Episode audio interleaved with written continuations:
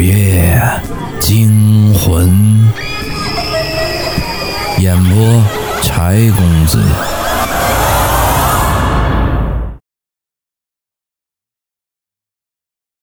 今天的故事叫《杨氏阴宅》。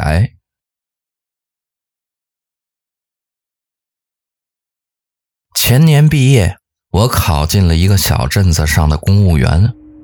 我独自一个人来到了这镇上报道，我这才发现，这镇子虽小，但是经过几年的公共设施翻新和棚户区的拆迁改造，这个小地方显得非常的现代化。初到小镇，第一个月的工资还没拿到手，我一直想找一处便宜的房子。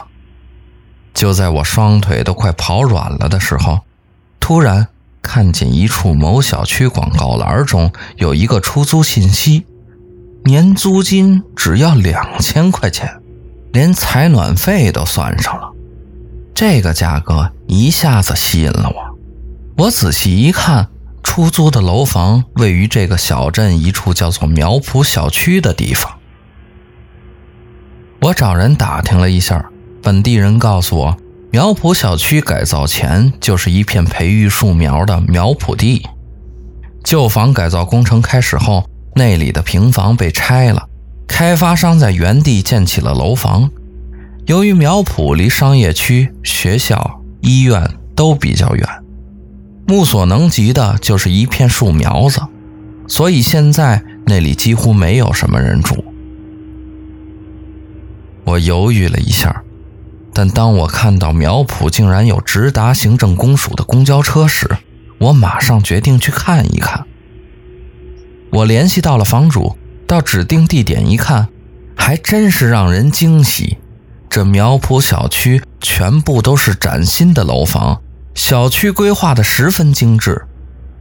小区南边是一片绿油油的树苗，视野极其开阔。我心里暗自喜道。这也就是在这种小镇子里才能找到这么便宜的房子。要是放在一线城市，这种居住环境，一个月两千块钱能租下一个卧室就不错了。房东非常好说话，他的房子位于四楼，一走进单元楼道，顿时发现整个楼道特别干净，尤其是各家的大门非常的干净。连一张小广告都没有，这一点让我觉得有点不可思议。真没想到，在这里居住的人素质竟然这么高。到了四层，打开房门一看，我更满意了。南北朝向的房子，空气流动性非常好。走进屋里，关上门窗，立刻就进入了一个异常安静的空间。再加上南边正好面对苗圃。那风景是真不错，我二话没说就跟房东签订了租房协议，当场就交了两千块的房租。但不知道为什么，交完房租后，房东突然问了我一句：“你家老人什么时候搬过来呀？”我家老人？我没有说过我家有老人要过来跟我一块住这房子呀。我刚要跟房东解释这房子是我自己住，这时候我的手机突然响了。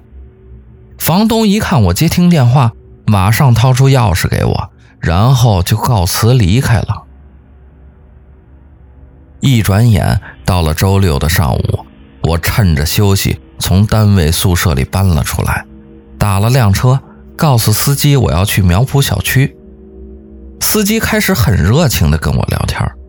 但是，当他听说我要搬家到苗圃小区的时候，突然就不说话了，而且一直用那种看神经病一样的眼神看着我。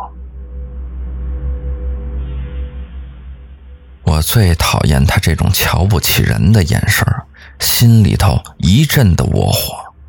但转念一想，也许是这小地方的人就爱攀比吧。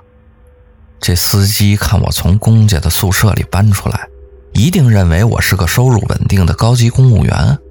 可没想到我却租住一年两千块的房子，顿时在这心里比较起来。我何必跟他计较？活在别人的眼光里，那才是最可悲的。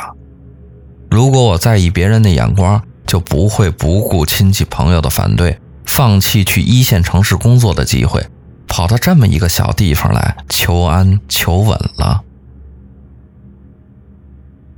我一下车，那司机跟见了鬼似的，一个大转弯就绝尘而去。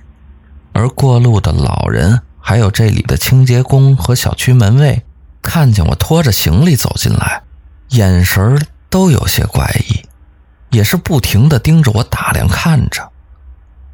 我心里头暗叹无奈，真不知道自己什么时候变得这么令人瞩目了。费了好大的劲，好不容易把行李都搬到了四楼，简单收拾了一下，我就把自己摔到了大床上，那感觉真是舒服。只是抬头再看一眼窗外的苗圃，我突然发现了一个问题：这苗圃里种的全都是松树苗，风一吹过，感觉有点阴气森森的。我从小就听父亲说过，院子里不能种松树、槐树这种阴属性的树，容易招惹阴魂。想到这儿，我竟不由自主地打了个寒颤。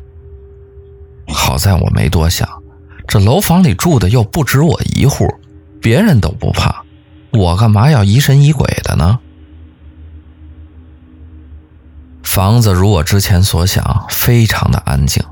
我原本就打算复习考在职研究生，这正合了我的心意。一整天，我都安静地坐在房间里复习，直到夕阳西下，我才拿出在超市里买来的食材，自己给自己煮了点关东煮吃。吃饱喝足后，我舒服地躺在大床上，想着今天早点睡，明天一早还要早点起来，看看单位发的学习资料。可是，就在我刚躺下时，就听见外面有人敲门。我问了一句：“谁呀？”可门外却没人回答。我趴在猫眼上一看，门外根本就没有人。但是刚才的敲门声真真切切的，我干脆开门出去，朝楼梯下看了看，是不是有人敲了门又溜走了？可从四楼看下去，楼下黑乎乎的，什么都看不见。我反锁上门，回去继续睡觉，却不知道为什么，我总感觉到床边有人在看着我。这种亦真亦幻的感觉让我根本无法入睡。我干脆起身吃了一片安眠药。然后整个人慢慢的昏昏沉沉的睡去了。就在我躺在床上迷迷糊糊的时候，忽然听到门外又有人敲门。这都几点了？我抱怨着起床去开门，却发现门口根本就没有人。我简直是恼羞成怒，这又是谁在这儿搞恶作剧呀？我愤怒地关上了门，可就在我走进卧室的瞬间，我整个人都吓傻了。我看见一个白发苍苍的老太太就坐在我的床边上，她看见我进来，把脸扭了过来，一张满是皱纹的脸却涂上了一层雪白的粉底，那嫣红色的腮红，眉毛。被画得浓黑，嘴唇简直红得吓人。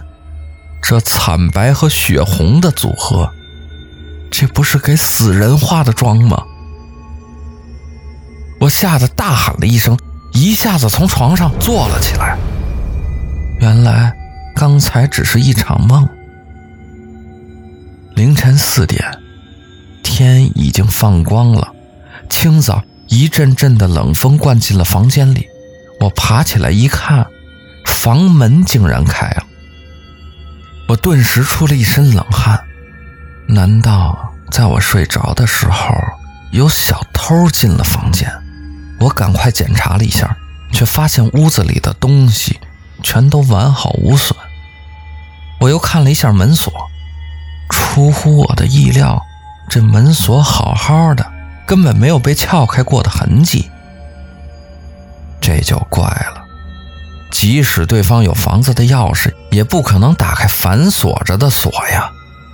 我想了想，在门窗无损的情况下，如果有人想打开房门，那个人只可能是我自己呀。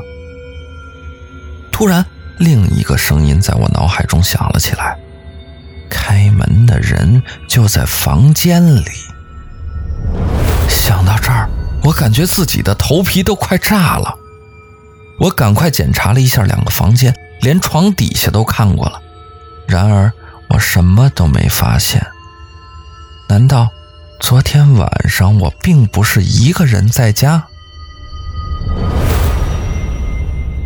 转眼就到了周一，这一天，我眼睛通红地坐在办公桌前。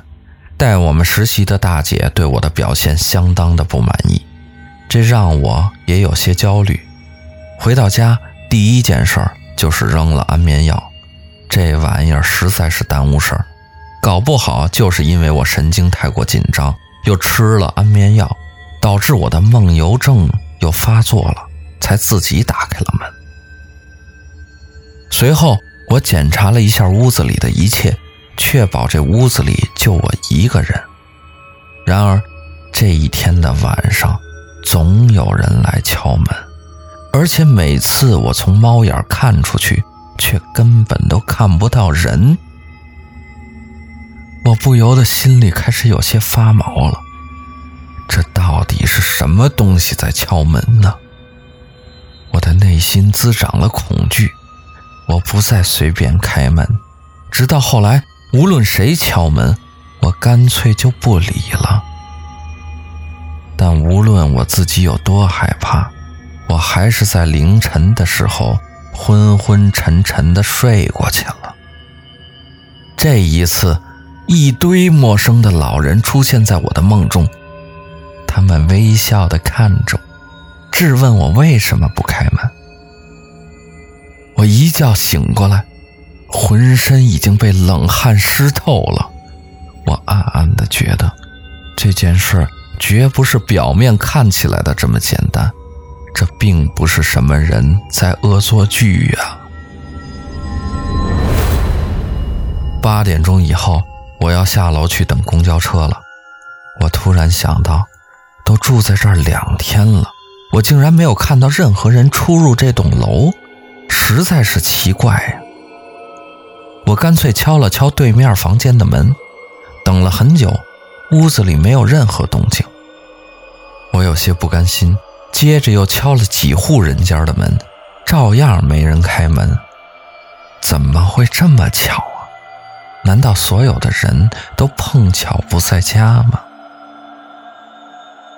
这天晚上睡觉，毫无例外的，那几个老人又来梦中找我。这一次，他们问我：“你白天找我们有什么事儿吗？”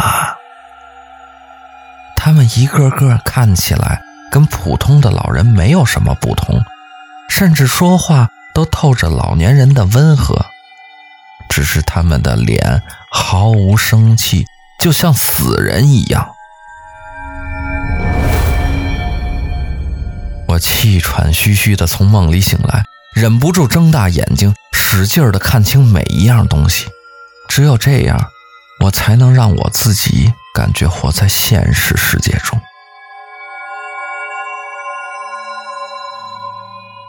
第二天下楼等公交车的时候，我突然发现一个问题：我刚搬进这栋楼的时候，总觉得楼道和住户异常的干净，每家每户的房门都异常的干净，连一张小广告都没有。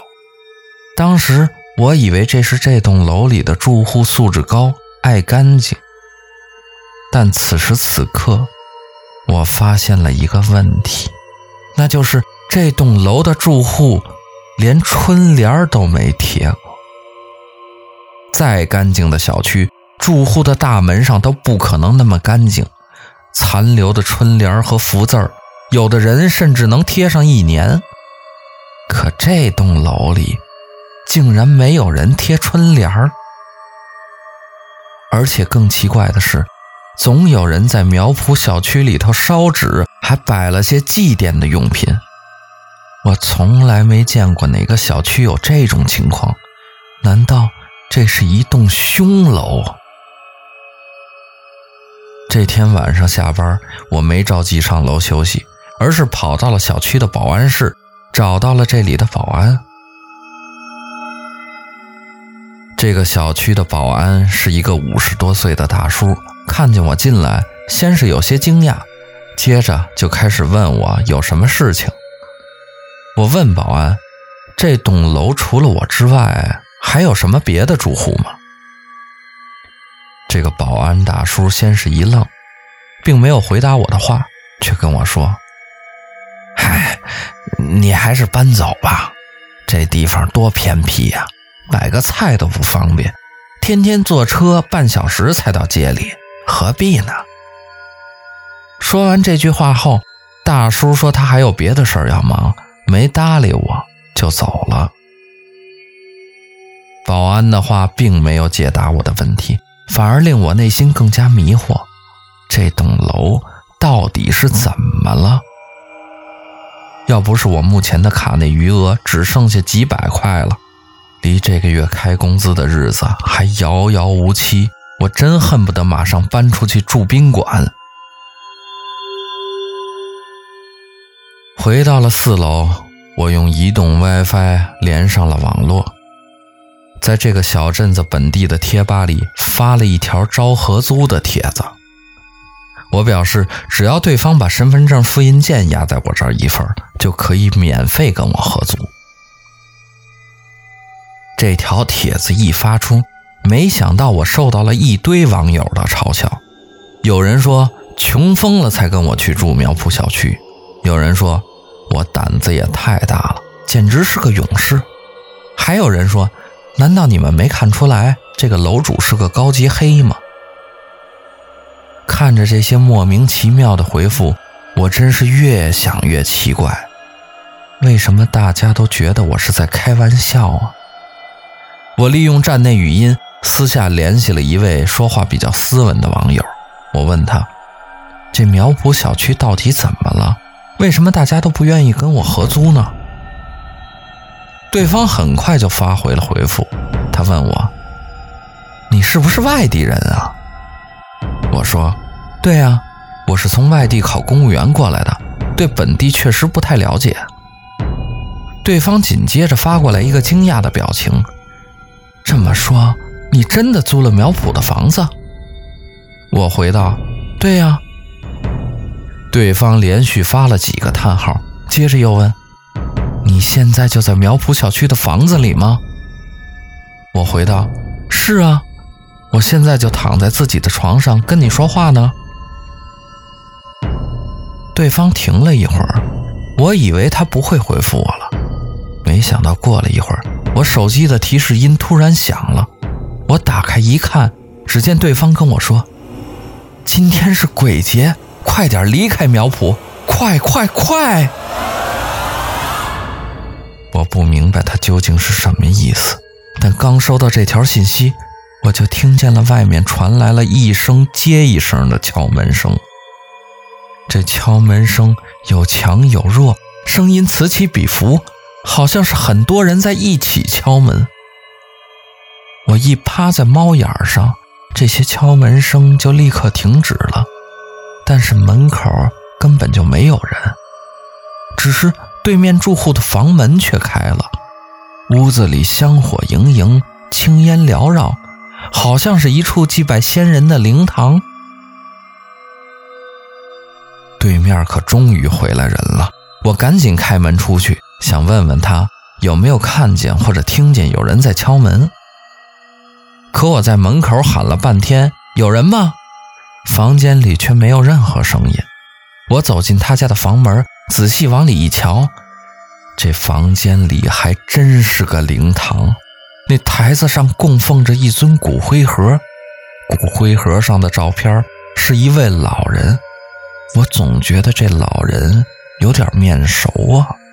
猛然，我想起一件事儿：这几天的噩梦中，就有一位跟这照片上长得一样的老人问我：“你白天敲我的门干什么？”想到这儿，我背后一凉，我整个人立刻飞奔下楼。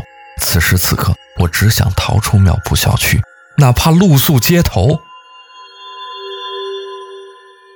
可这一下楼，我才发现，各家各户的大门全开了，所有的房间里都摆着骨灰盒。我忽然想起了那位网友跟我说过的话：今天是鬼节。没错，鬼节到，鬼门开，这些住着的都不是人，而是鬼。这个所谓的苗圃小区不是什么阳宅，而是一座阴宅呀。怪不得房东租房子的时候问我：“你家老人什么时候搬来呀？”他说的这个老人是死人呐，他是租房给死人的。我疯了一样的往楼下跑，马上到一楼的时候，突然一下子踩漏了台阶，整个人栽下了楼。我只听见自己的脚腕子嘎嘣响了一声，整个人就瘫在了地上。完蛋了，我的脚腕子崴了。还好，我已经跑到了一楼的门洞里，接下来哪怕是爬。我也能爬出去了，逃到了这个位置，我也没那么害怕了。可当我不经意回头一看的时候，却发现楼梯扶手前站满了人，他们都在看着我。那些梦中出现的老人，现在都出现在了我清醒的时候了。我再也顾不得什么伤痛了，疯了一样的爬出了门洞，我忍着剧痛。不停地跑，跑到了保安室。保安大叔看见我如此样子，也是大吃一惊，马上找了张椅子让我坐下。我喘着粗气，把自己看见的异象跟保安大叔说了一遍。我只看见这个已经五十多岁的大叔，听完了也禁不住打了个寒战。大叔叹了口气。你还是搬走吧，这苗圃小区啊，地处偏僻，一直就没人来住，所以房价极低。刚开始啊，我以为早晚会有人住进来，可有一天，一个买不起墓地的人用了极低的价格买了一栋七楼，然后就将自己家里人的骨灰搬了进去。从那以后，好多人都开始将自家先人骨灰放了进来，即使有墓地的人，也嫌墓地一个月六百块的管理费太贵，而将骨灰转移到了这里。自从知道了这里不住活人之后，本来零星的几户人家也搬走了，房主们没办法，只好将自己的房子租给那些买不起墓地的人。保安大叔苦笑着说：“我看电视上说，现在房子盖的太多了，好多地方都变成了鬼城。可实际上，他们所谓的鬼城不过是一栋栋的空楼。可这苗圃小区却的的确确变成了一座座的阴宅啊！”我忍不住吸了一口冷气。回头看了看窗外，天已经完全黑了下来。苗圃小区的几栋高楼在墨蓝色的天空之下，看起来还真像是几株香烛。这件事儿已经过去一年多了，可每当想起此事，我都能回忆起那天的心情。那一天，我前所未有的崇拜市场经济。原来阴间房价暴涨，也会逼着逝者住进阳宅呀。